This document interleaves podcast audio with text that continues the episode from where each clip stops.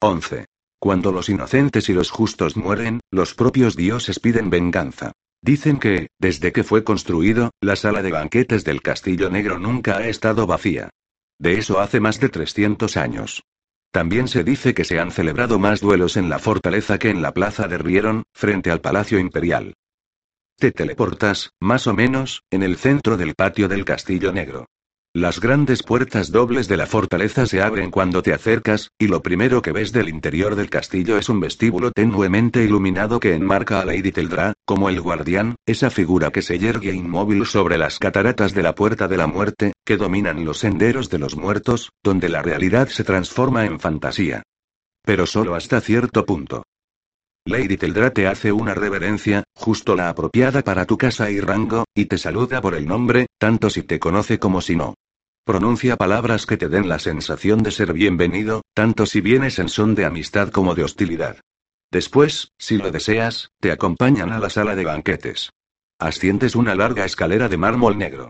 La escalera es cómoda si eres humano, un poco frívola por tanto, elegante si eres dragaerano. Esta escalera es larga, sinuosa, majestuosa. Hay lámparas a lo largo de la pared que iluminan cuadros de la larga, violenta, en ocasiones extraña historia del imperio dragaerano. Aquí hay uno pintado por la nigromántica, no sabíais que era artista, ¿verdad? Que plasma a un dragón herido, cabeza reptiliana y cuello arrollado alrededor de su cría, y sus ojos te atraviesan y penetran tu alma. Aquí hay uno de un Liorn anónimo que reproduce a Rieron el Conquistador discutiendo con los chamanes. Espada en mano. Inteligente, ¿verdad? En lo alto, si miras a la derecha verás las puertas del comedor actual, pero si te vuelves a la izquierda, llegarás enseguida a unas enormes puertas dobles, abiertas. Siempre las custodia un guardia, a veces dos. Si miras al interior, la sala se revela poco a poco. Primero, reparas en el cuadro que ocupa todo el techo plasma el tercer asedio de la montaña Azur, ejecutado, nada más y nada menos, que por Katana e Machala. Si lo miras y sigues los detalles de pared a pared, te harás una idea de la enormidad de la sala. Las paredes son de mármol negro, con finas vetas de plata. La sala es oscura, pero, sea como sea, siempre ves bien. Solo entonces tomas conciencia de la gente. La sala siempre está abarrotada. Las mesas de las esquinas, donde se sirve comida y bebida, son los puntos focales de una incesante emigración de humanidad, si se me permite utilizar esa palabra. Al otro lado hay dos puertas dobles más, que dan acceso a una terraza. En los demás lados hay puertas más pequeñas que conducen a aposentos privados, a los cuales puedes atraer a algún ingenuo para contarle la historia de tu vida, o si prefieres, para preguntar a un general dragón si es verdad que había planeado su último contraataque desde el primer momento. Aliera utiliza estas habitaciones a menudo. Morrolan, muy poco. Yo, nunca. ¿Sabes una cosa, jefe? Este lugar es como un zoo siniestro. Muy cierto, mi buen Jeret. Ah, hoy vamos a Finolis. Sí, ya lo creo. Me abrí paso entre la multitud, saludé a los conocidos y gruñí a los enemigos. Setra la de me vio y charlamos unos minutos sobre nada en particular. Ya no sabía cómo llevarme con ella, así que me apresuré a abreviar la conversación. Me dio un beso cariñoso pese al frío en la mejilla. Lo sabía o lo sospechaba, pero no dijo nada. Intercambié agradables sonrisas con la nigromántica, que luego desvió su atención hacia el noble orca al que estaba seduciendo. Por el orbe, jefe, juro que en este lugar hay más no muertos que vivos. Dirigí una fría mirada a la bruja de verde, que ella me devolvió. Saludé con un cabeceo neutral a Setra la menor y eché un buen vistazo a mi alrededor. En una esquina de la sala, la multitud había dejado sitio a un Zur y un dragón, que se estaban gritando insultos como preparación para despedazarse mutuamente. Uno de los guardias mago de Morrolan estaba al quite, y lanzaba encantamientos que evitaran heridas graves a las cabezas, mientras declamaba la ley del castillo en lo tocante a duelos. Continué buscando hasta que localicé a uno de los agentes de seguridad de Morrolan. Llamé su atención, asentí en su dirección, y él me devolvió la señal. Se acercó poco a poco. Observé que se las ingeniaban muy bien para avanzar entre la multitud sin molestar a nadie ni dar la impresión de que se dirigía a algún sitio concreto. Bien. Tomé nota mental de él. ¿Has visto al Ormellar? Pregunté cuando llegó. Asintió, no le he perdido de vista. Tendría que estar en el rincón de la cata de vinos. No dejamos de sonreír y cabecear mientras hablábamos. Un encuentro casual de antiguos conocidos. Bien. Gracias. ¿He de estar preparado para problemas? Siempre, pero no en este preciso momento. Sigue alerta. Siempre. ¿Se encuentra aquí Morrolan en este momento? No le he visto. Ni yo. Creo que está en la biblioteca. De acuerdo. Empecé a caminar hacia la cata de vinos. Miré en una dirección, Yosh en la otra. Iba sobre mi hombro derecho, como retando a todo el mundo a hacer algún comentario sobre su presencia. Fue el primero en localizar a Mellar. Allí está, jefe. ¿Eh? ¿Dónde? Contra la pared. ¿Le ves? Ah, sí. Gracias. Me aproximé poco a poco, sin dejar de examinarle. Había sido difícil de localizar porque carecía de características destacadas. Medía menos de dos metros diez. Tenía el cabello castaño oscuro, algo ondulado, y le caía justo sobre los hombros. Supongo que una draga erana le habría considerado atractivo, pero no demasiado. Tenía aire de Jerez. Vigilante, sereno y controlado. Muy peligroso. Pude leer la advertencia. No os metáis conmigo. Estaba hablando con un noble de la casa del halcón que yo no conocía, y que casi con toda seguridad no se daba cuenta de que, mientras hablaba, Mellar no cesaba de escudriñar la multitud, quizá incluso de una manera inconsciente, al acecho, vigilante. Me vio. Nos miramos un momento mientras yo me acercaba, y me sentí sometido a un experto escrutinio. Me pregunté cuántas de mis armas y artilugios había localizado. Un buen número, desde luego. Pero no todas, naturalmente. Llegué a su lado. ¿Cómo estáis, conde Mellar? Dije. Soy Vladimir Taltos. Me saludó con un cabeceo. Doblé el cuello. El señor halcón se volvió al oír mi voz, reparó en que yo era un oriental y frunció el ceño. Se dirigió a Mellar. Da la impresión de que, últimamente, Morroland deja entrar a toda clase de gente. Mellar se encogió de hombros y sonrió. El señor halcón se inclinó ante él y se marchó, tal vez más tarde, mi señor. Sí. Ha sido un placer conoceros, mi señor. Mellar se volvió hacia mí, baronet, ¿verdad? Asentí, espero no haber interrumpido nada importante. En absoluto. Iba a ser una entrevista diferente de la sostenida con Kelet, el señor Zur. Mellar conocía todas las reglas. Había mencionado mi título para informarme de que sabía quién era yo, dando a entender que sería mejor decirle más. Yo también sabía cómo se jugaba ese juego. No obstante, fue una conversación extraña en otros aspectos. Para empezar, no tengo la costumbre de hablar con gente a la que voy a liquidar. Antes de estar preparado, no quiero acercarme a las futuras víctimas. No tengo el menor deseo de proporcionar al objetivo alguna idea de quién soy o cómo soy, aunque no se dé cuenta de que voy a ser su ejecutor. Pero esto era diferente. Tenía que hacerle caer en una trampa, lo cual significaba que necesitaba conocer al bastardo mejor que a cualquier objetivo de mi carrera. Para colmo, sabía menos sobre él que acerca de mis anteriores víctimas. Por lo tanto, debía averiguar algunas cosas sobre él, y él, sin duda, querría averiguar algunas cosas sobre mí, al menos, qué estaba haciendo allí. Reflexioné y rechacé una docena o así de estratagemas de apertura, antes de quedarme con una. Tengo entendido que Lord Morola nos compró un libro en el que estaba interesado. Sí, ¿os dijo cuál era? No entró en detalles.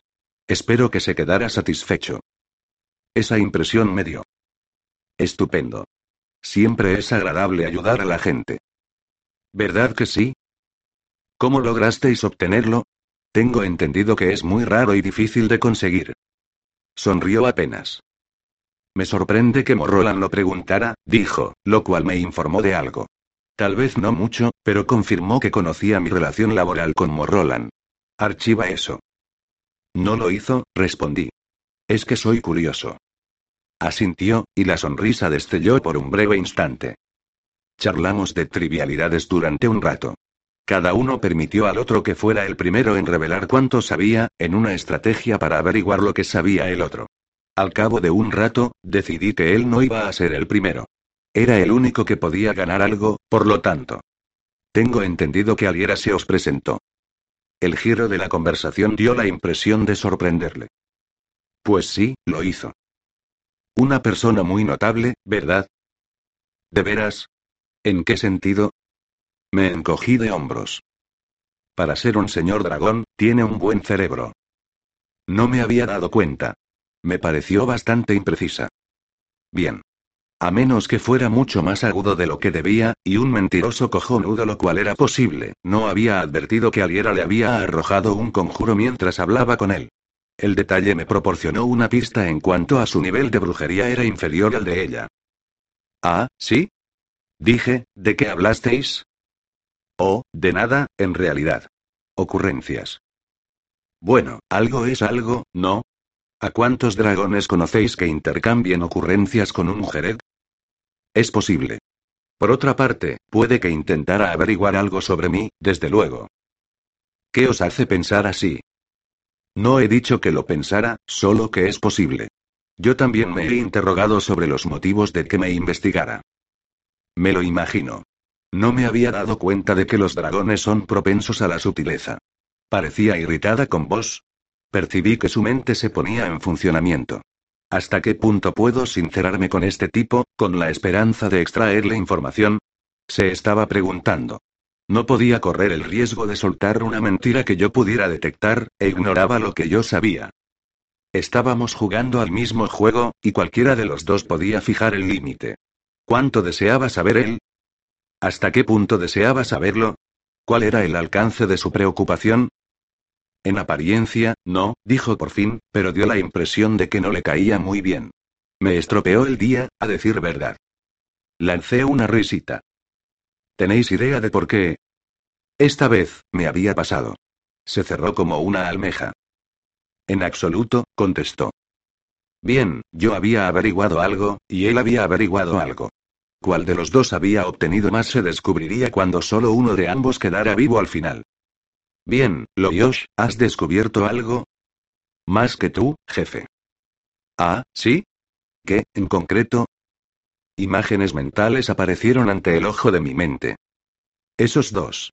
Te estuvieron observando todo el rato, desde pocos pasos de distancia. ¿De veras? Así que tiene guardaespaldas, ¿eh? Al menos dos.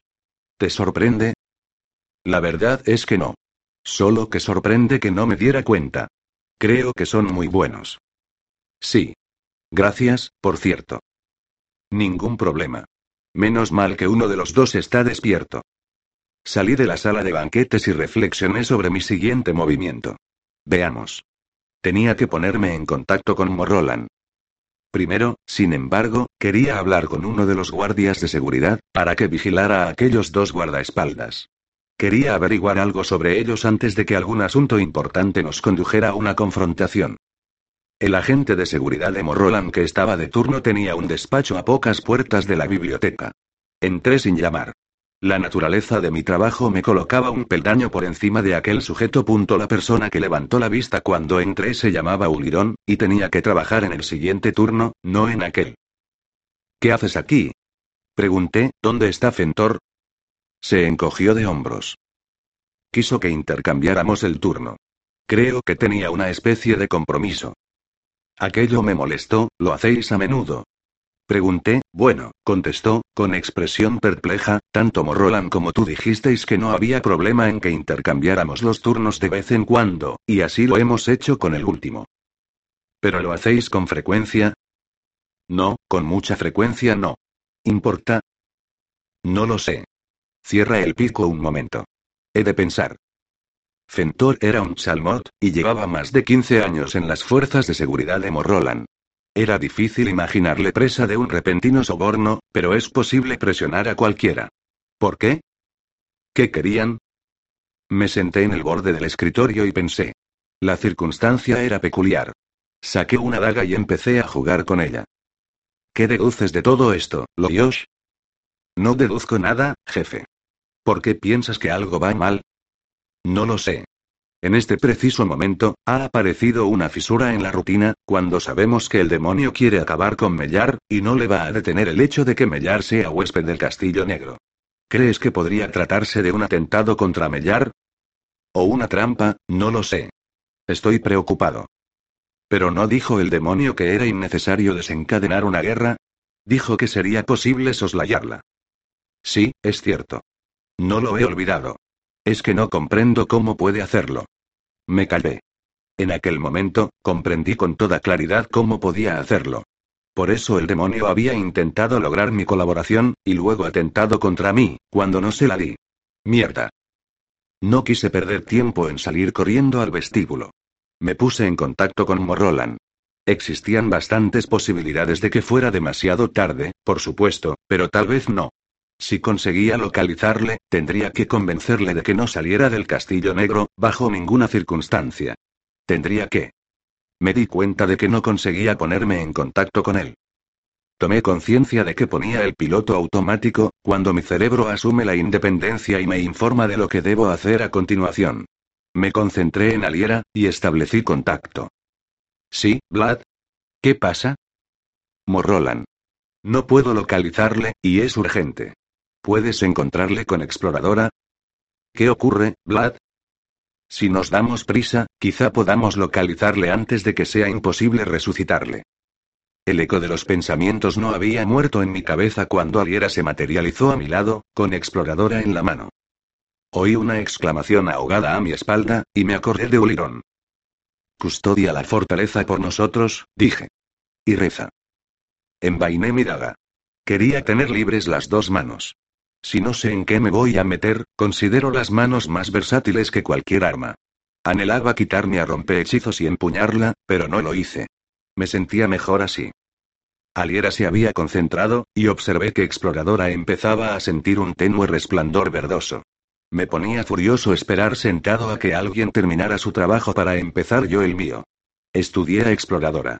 Su negra y dura extensión proyectaba un brillo verde.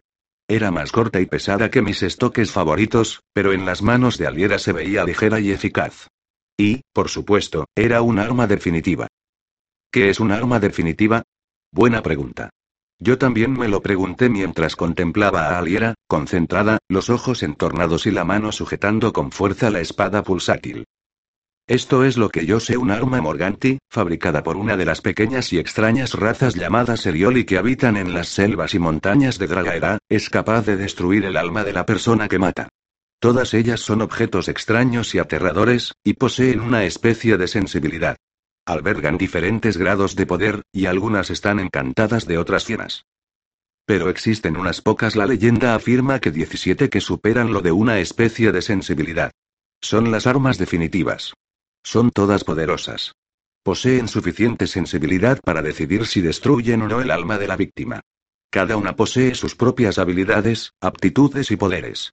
Y cada una, se dice, está unida al alma de su dueño. Puede, y hace, todo lo necesario para proteger a su dueño, si es aquel elegido para ella. Y las cosas que estas armas pueden hacer. Aliera tiró de mi manga y asintió cuando levanté la vista. Noté el estómago revuelto, las paredes se desvanecieron y me sentí fatal, como de costumbre. Estábamos de pie en lo que parecía un almacén sin estrenar. Aliera lanzó una exclamación ahogada, y yo seguí su mirada. El cuerpo de Morrolan yacía en el suelo, a pocos metros de nosotros. Había una mancha roja en su pecho. Me acerqué, más mareado que nunca. Doblé una rodilla a su lado y vi que no respiraba. Aliera envainó a Exploradora y se dejó caer junto a mí. Movió las manos sobre el cuerpo de Morrolan una vez, con el rostro tenso a causa de la concentración. Después, se sentó y sacudió la cabeza. ¿Es imposible revivirle? Pregunté. Ella asintió. Tenía los ojos grises y fríos. El dolor, en caso de producirse, tendría que esperar. 12. Pisa con cuidado cerca de tus propias trampas. ¿Podemos hacer algo, Aliera? No estoy segura.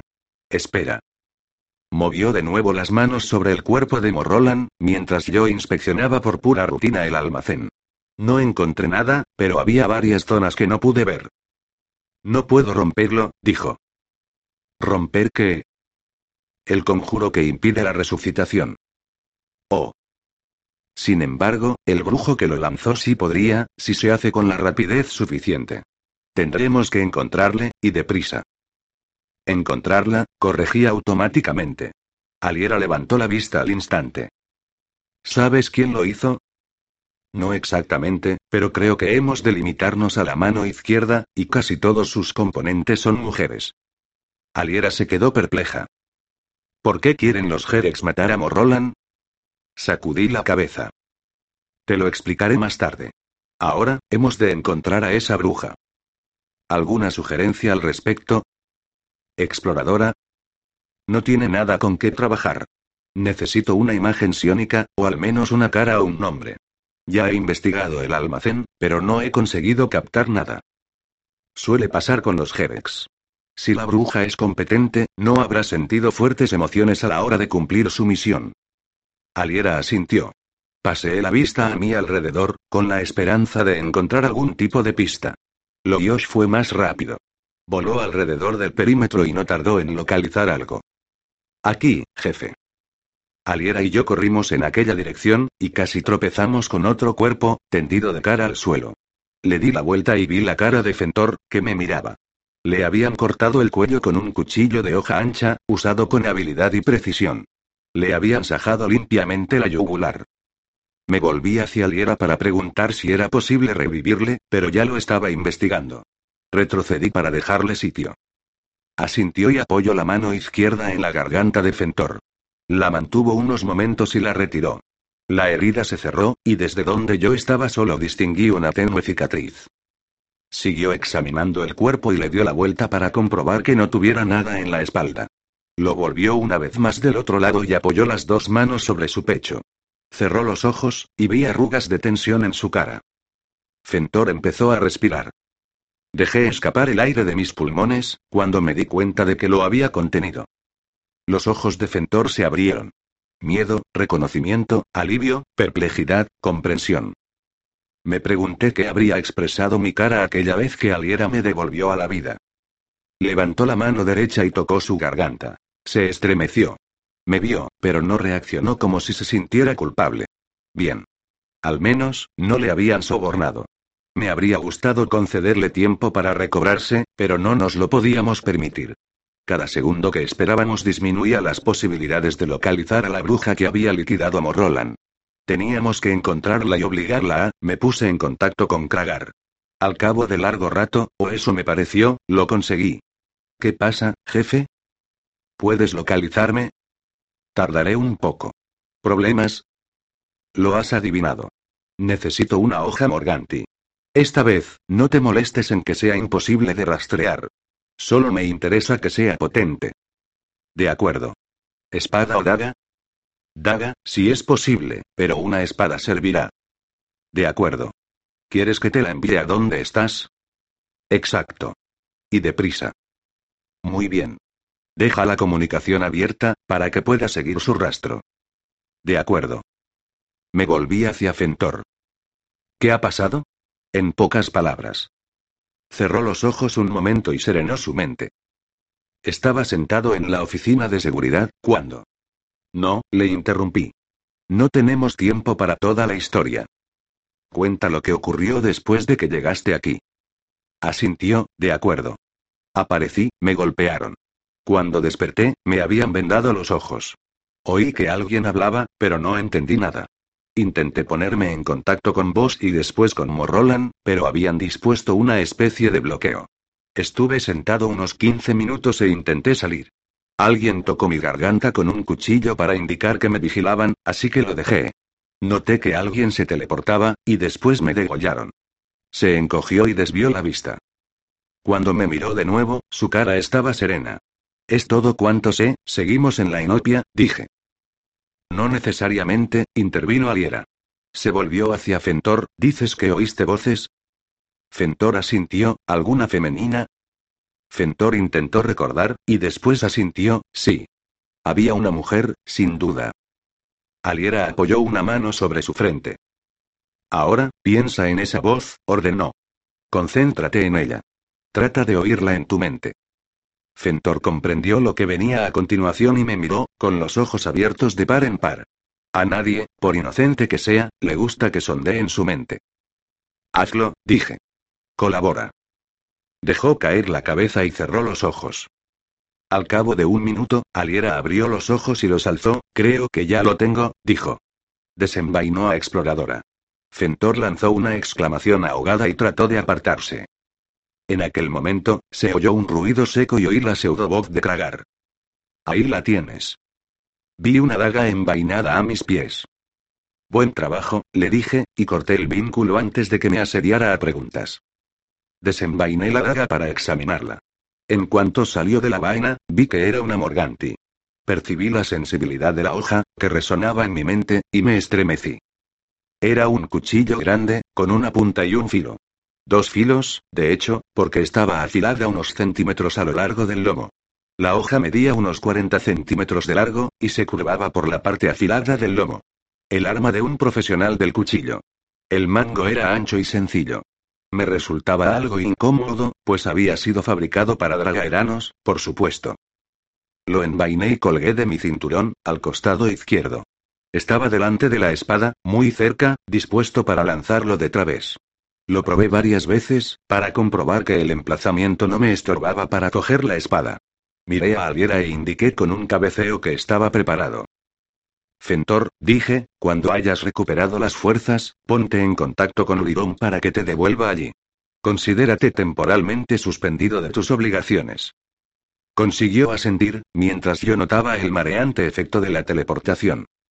Algunos consejos generales sobre el asesinato y actividades similares no te teleportes, de lo contrario llegarás al lugar del crimen con el estómago revuelto. Evítalo sobre todo cuando no tengas ni la más remota idea de dónde irás a parar. Si no haces caso de estas dos observaciones, al menos asegúrate de que no sea en una taberna abarrotada en una hora punta, pues no sabrás dónde está tu víctima. Si lo haces, la gente que te rodea tendrá tiempo de reaccionar antes de que empieces a moverte. Y nunca lo hagas en un lugar donde tu víctima esté sentada a una mesa rodeada de brujas. Si, por algún motivo, has de violar todas estas normas, intenta tener a tu lado a un señor dragón enfurecido provisto de un arma definitiva. Por suene, yo no estaba aquí para cometer un asesinato. Bueno, no exactamente. Aliera se volvió en una dirección, yo en otra. Fui el primero en verles, pero no antes de oír un grito y ver a varias personas que emprendían diversos tipos de acciones frenéticas. Si esto era el típico local regentado por Jerex, era fácil que hubiera hasta media docena de personas que solieran ir acompañadas de guardaespaldas. Algunos de los guardaespaldas, como mínimo, me reconocerían, y sabrían que había un asesino entre ellos. Agáchate, jefe. Me dejé caer sobre una rodilla cuando localicé la mesa, y así esquivé un cuchillo, que pasó silbando sobre mi cabeza. Vi a alguien, de sexo femenino, apuntarme con un dedo. hechizos cayó en mi mano, y la extendí. Debió de interceptar lo que la mujer intentaba hacerme. No quedé desintegrado, paralizado, o lo que fuera.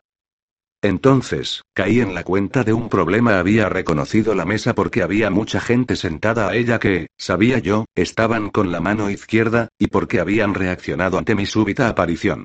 Por lo tanto, una de aquellas personas debió de comprender el motivo de mi llegada confirmado por la presencia de Miera y actuó en consecuencia. Podía matar a todos, excepto a ella. ¿Pero cuál era? Por su aspecto, no podía adivinarlo. Todos se habían puesto en pie, dispuestos a destruirnos. Estaba tan paralizado como si un conjuro me hubiera alcanzado. Aliera no, sin embargo. Debió de preguntar a Exploradora quién era en cuanto vio la mesa, solo una fracción de segundo después de mí. No se detuvo a compartir su secreto conmigo. Se me adelantó y Exploradora describió un círculo espasmódico. Vi lo que debía de ser otro conjuro dirigido hacia mí, y moví de nuevo a rompehechizos. Tocado. Aliera llevaba extendida ante sí la mano izquierda. Vi que luces multicoloreadas surgían de ella. Exploradora entró en contacto con la cabeza de una bruja de cabello castaño claro y rizado, que habría sido muy guapa de no ser por su expresión y el tajo en su frente. Grité por encima de los chillidos mientras rodaba por el suelo, con la esperanza de convertirme en un blanco difícil. Maldita sea, Aliera, ¿cuál es? Aliera dio otro mandoble y una segunda bruja cayó. Su cabeza se separó de los hombros y se detuvo a mi lado. Pese a todo, Aliera me había oído. Su mano izquierda dejó de bloquear conjuros y apuntó directamente a una de las brujas. No la conocía. Dio la impresión de que algo golpeaba a Aliera en aquel instante, pero Exploradora emitió un brillante destello verde y Aliera continuó con la escabechina. Mi mano izquierda encontró tres shuriken, que lancé contra una bruja que intentaba hacer una cosa u otra a Aliera. Eso es lo que más detesto de luchar contra la magia. Nunca sabes lo que tratan de hacerte, hasta que lo consiguen. La bruja sí supo lo que la había alcanzado. Dos shuriken atravesaron sus defensas. Una la alcanzó justo debajo de la garganta, y el otro en mitad del pecho. No la mató, pero tardaría un rato en molestar a nadie. Observé que Loyosh se precipitaba hacia las caras de las personas y las obligaba a agacharse. La alternativa era recibir su veneno. Empecé a abrirme paso hacia nuestro objetivo. Agarrarla, que Aliera nos teleportara y bloqueara nuestro rastro.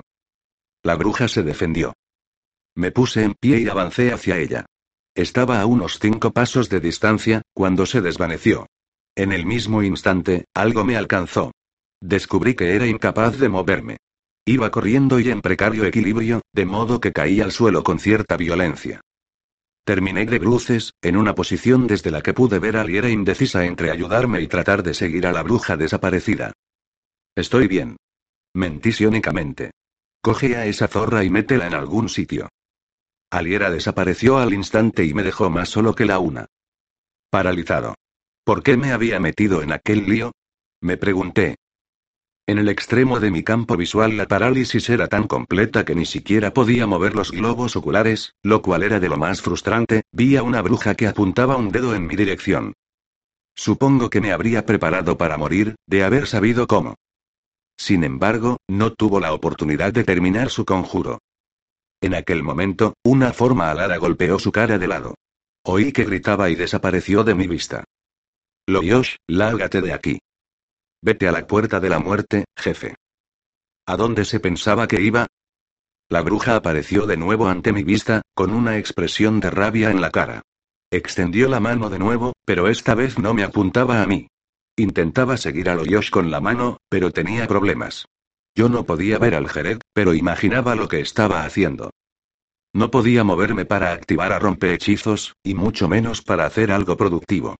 Podría haber intentado convocar a Kragar, pero todo habría acabado antes siquiera de establecer contacto con él. La brujería también tarda lo suyo. Habría chillado de haber podido. No era tanto porque fueran a matarme, pero estar tirado allí, completamente indefenso, mientras Loyosh corría el peligro de acabar asado, era demasiado frustrante. Mi mente martilleaba los lazos invisibles que me retenían, en tanto trataba de obtener poder mediante mi vínculo con el orbe, pero no existía la menor posibilidad de romper las ataduras. Yo no era un brujo de la misma clase que mis atacantes. Si al menos saliera estuviera aquí, era ridículo. No habrían podido inmovilizarla así. Si hubieran tenido las agallas de intentarlo, las habría disuelto a todas en el caos. Disolverlas en el caos. La frase resonó en mi mente y despertó ecos en el almacén de mi memoria. Me pregunto cómo interactúa la herencia genética con la reencarnación del alma. Yo era hermano de Aliera. Los pensamientos no ocuparon el menor tiempo. Entonces, supe lo que debía hacer, pero no tenía ni idea de cómo. Claro que, llegado a aquel punto, ya no me importaba. Que el mundo estallara en pedazos. Que todo el planeta se disolviera en el caos. La bruja, que aún seguía al alcance de mi vista, se convirtió en todo mi mundo por un momento. Imaginé que se disolvía, se disipaba, desaparecía. Entonces, arrojé toda la energía mágica que había acumulado sin ser capaz de utilizarla, y mi rabia y frustración la guiaron. Me han contado que, aquellos que estaban mirando, vieron un torrente de algo como fuego carente de forma y color que salía disparado de mí hacia la bruja alta del dedo apuntado al aire, que no lo vio venir. En cuanto a mí, me sentí de repente vaciado de energía, de odio, de todo. Vi a la bruja caer y disolverse en una masa remolineante de todos los colores que pude concebir, y varios que no. Llegaron chillidos a mis oídos. No significaban nada. Descubrí que podía volver a moverme cuando mi cabeza golpeó de súbito el suelo, y comprendí que había quedado semierguido en ángulo. Traté de mirar a mi alrededor, pero sin conseguir levantar la cabeza. Creo que alguien gritó, se está extendiendo. Lo cual se me antojó extraño. Levántate, jefe. Q. A. Más tarde, lo Josh. Ahora, jefe. Deprisa. Avanza hacia ti. ¿Qué es? Lo que arrojaste a la bruja. Deprisa, jefe. Está a punto de alcanzarte. Me pareció tan extraño que levanté la cabeza un poquito. Tenía razón. Parecía casi un charco de algo, centrado más o menos donde había estado la bruja. Qué raro, pensé. Se me ocurrieron varias cosas a la vez. Primera, que aquello debía de ser lo que pasaba cuando algo se disolvía en el caos se extendía. Segunda, que debía esforzarme por controlarlo. Tercera, que no tenía ni idea de cómo se controlaba el caos. Hasta parecía una contradicción, si sabéis a qué me refiero. Cuarta, observé que los zarcillos exteriores estaban muy cerca de mí. Por fin, me di cuenta de que carecía de fuerzas para moverme. Y entonces, oí otro grito, a un lado, y comprendí que alguien acababa de teleportarse. Casi me puse a reír. No, no, quise decir. No te teleportas a una situación como esta, sales disparado. Se produjo un brillante destello verde a mi derecha, y vi que Aliera avanzaba directamente hacia el borde de la masa informe que llenaba aquella parte de la sala. Loyosh aterrizó a mi lado y empezó a lamerme la oreja. Vamos, jefe. Levántate, va. Estaba fuera de toda duda, por supuesto. Demasiado trabajo. No obstante, conseguí levantar la cabeza lo suficiente para ver a Liera. Todo aquello era muy interesante, de una forma vaga, carente de importancia. Se detuvo en el borde de la masa informe y extendió a Exploradora con la mano derecha. Tenía la izquierda levantada, con la palma hacia afuera, en un gesto de advertencia. Y entonces, que Berra me asista, dejó de extenderse. Pensé imaginar cosas al principio, pero no, había dejado de extenderse. Después, poco a poco, adoptó un único y uniforme color verde. Era muy interesante verlo cambiar. Comenzó por los bordes y después avanzó, hasta que toda la masa adquirió un tono esmeralda. Aliera empezó a hacer gestos con la mano izquierda, y la masa verde se puso a brillar, hasta virar lentamente a azul. Pensé que era muy bonito. Observé con atención. ¿Era mi imaginación, o la masa azul parecía un poco más pequeña que antes? Miré hacia dónde habían estado los bordes y lo confirmé. Ya no había nada. El suelo de madera del restaurante había desaparecido, retrocedido hasta revelar el borde de lo que semejaba un pozo. Levanté la vista y descubrí que aquella parte del techo también había desaparecido. Vi que la masa azul se encogía gradualmente. Tomó la forma de un círculo, o mejor dicho, una esfera, de unos tres metros de diámetro. Aliera iba avanzando, y levitaba sobre el agujero del suelo. Los tres metros se convirtieron en uno y medio, después en 30 centímetros, y luego el cuerpo de Aliera lo ocultó por completo. Noté que volvían mis fuerzas. Loyosh continuaba lamiéndome la oreja. Me senté cuando Aliera se volvió y avanzó hacia mí, como si caminara sobre la nada que había debajo de ella. Cuando llegó a mi lado, me cogió por el hombro y me obligó a erguirme. No pude descifrar la expresión de su cara. Extendió la mano hacia mí cuando recuperé el equilibrio por completo. Tenía en la mano un pequeño cristal azul. Lo cogí, noté que desprendía un calor pulsátil. Me estremecí, Aliera habló, una chuchería para tu mujer, el hijo. Dile cómo la conseguiste, si quieres. De todas formas, nunca te creerá. Miré a mi alrededor. La sala estaba vacía. No me sorprendió. Nadie con un gramo de cerebro desea codearse con una masa de caos puro e incontrolado. ¿Cómo lo has hecho? Pregunté. Aliera sacudió la cabeza. Pásate 50 o 100 años estudiando, contestó. Después, entra en el gran mar del caos y hazte amigo de él, después de asegurarte de que posees genes Sekieron. Después de todo esto, si no te queda otra alternativa, tal vez te arriesgues a llevar a cabo algo como lo que tú acabas de hacer. Hizo una pausa. Fue una estupidez increíble, ¿sabes? añadió. Me encogí de hombros. No tenía ganas de contestar en aquel momento. Sin embargo, empezaba a sentirme algo mejor. Me estiré, será mejor que nos larguemos, antes de que aparezcan los guardias imperiales. Aliera se encogió de hombros, hizo un ademán desdeñoso y empezó a decir algo, pero Loyosh la interrumpió. Guardias, jefe. Oí el sonido de botas que corrían. Justo a tiempo. Eran tres, con sus rostros sombríos y oficiales, y empuñaban enormes espadas. Sus ojos se clavaron en mí, como si no vieran a Aliera. No les culpé, por supuesto. Se enteran de una bronca fenomenal en un bar regentado por un Jerez, entran y ven a un oriental con los colores de la casa Jerez. ¿Qué van a pensar? Tres armas me apuntaban, por lo tanto. No me moví. Les observé y me concedí bastantes posibilidades de abrirme paso por la fuerza, puesto que contaba con Loyosh y esos idiotas no saben casi nada acerca de cómo arreglárselas con veneno o armas arrojadizas del tipo que sean. No hice nada por el estilo, claro. Aunque me hubiera sentido en plena forma y solo hubiera uno, no les habría tocado. A los guardias imperiales no se les mata. Nunca. Puedes sobornarlos, suplicar, razonar, pero no luchas con ellos. Si lo haces, solo existen dos resultados posibles o pierdes, en cuyo caso eres Jereg muerto, o ganas, en cuyo caso eres Jereg muerto. Pero esta vez no tenía motivos para preocuparme. Oí la voz de Aliera, por encima de mi hombro. Dejadnos en paz, dijo. El guardia desvió la atención hacia ella, al parecer por primera vez. Enarcó las cejas, descubrió que era un señor dragón y no supo cómo reaccionar. Sentí una inmensa compasión por el pobre tipo. ¿Quién sois vos? preguntó, acercándose, pero con la espada educadamente apartada. Aliera echó hacia atrás su capa y posó la mano sobre la empuñadura de exploradora. Debieron de intuir lo que era al instante, porque vi que retrocedían unos pasos. Y conocían, al igual que yo, la diferencia entre un guardia imperial asesinado por un Jereg y un combate entre dragones. Soy Miera Ekieron, anunció. Este Jereg es mío. Podéis marcharos. El guardia, nervioso, se humedeció los labios y se volvió hacia los demás.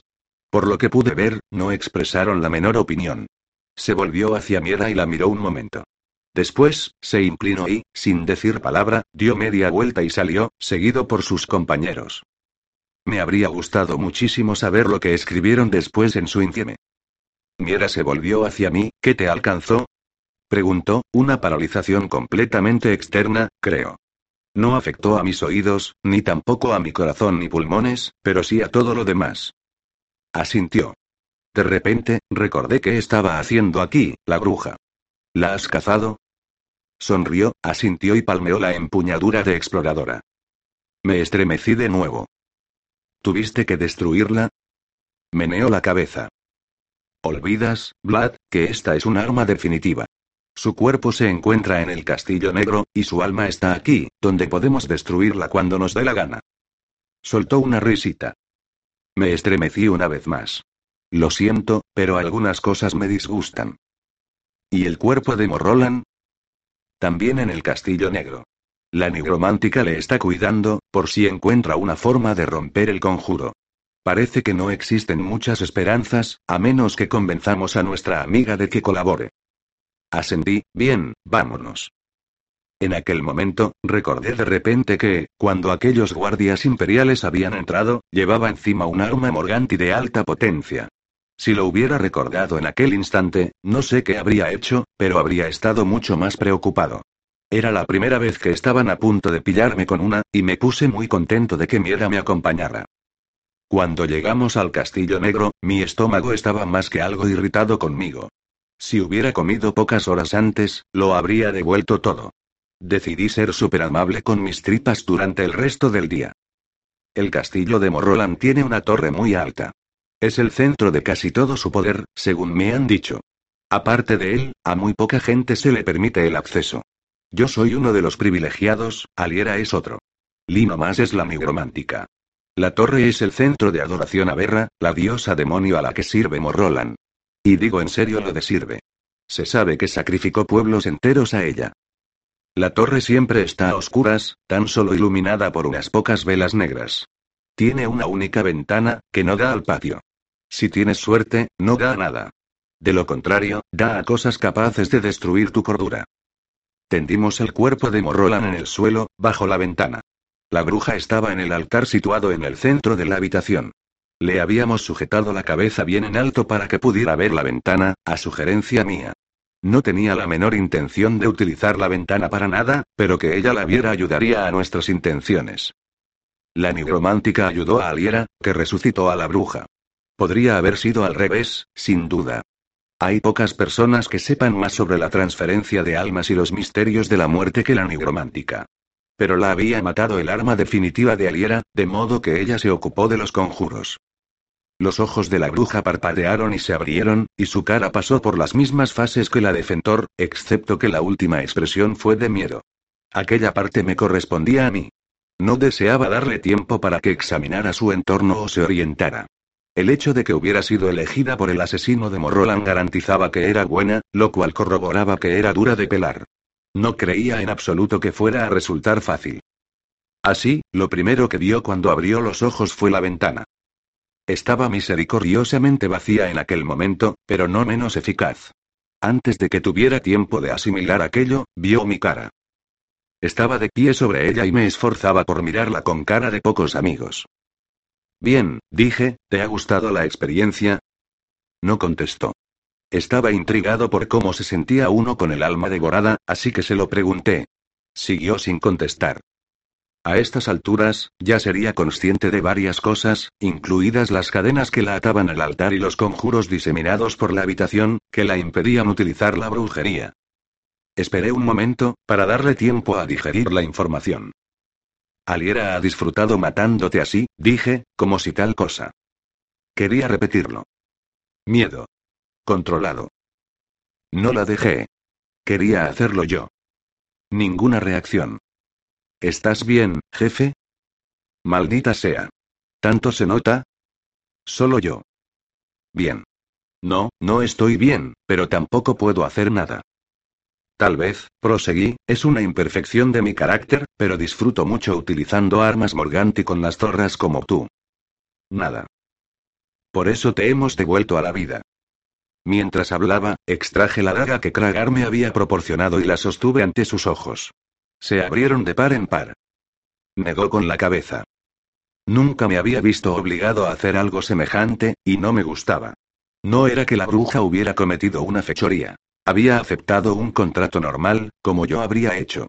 Por desgracia, se había enrolado en el bando equivocado. Y, por desgracia, necesitábamos su colaboración porque había hecho un buen trabajo. No podía dejar de identificarme con ella. Toqué su garganta con el lomo de la hoja, sobre el borde. Noté que se revelaba, intentaba dar la vuelta, clavarse en la piel, cortar, beber. Ella también lo notó. Me hice con el control.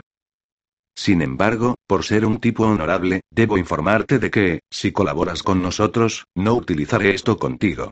Sería una pena que ocurriera. Su rostro reflejó el hálito de esperanza que experimentó, y se detestó por ello. Bueno, al fin y al cabo, yo tampoco me sentía muy bien conmigo mismo, pero el juego es así.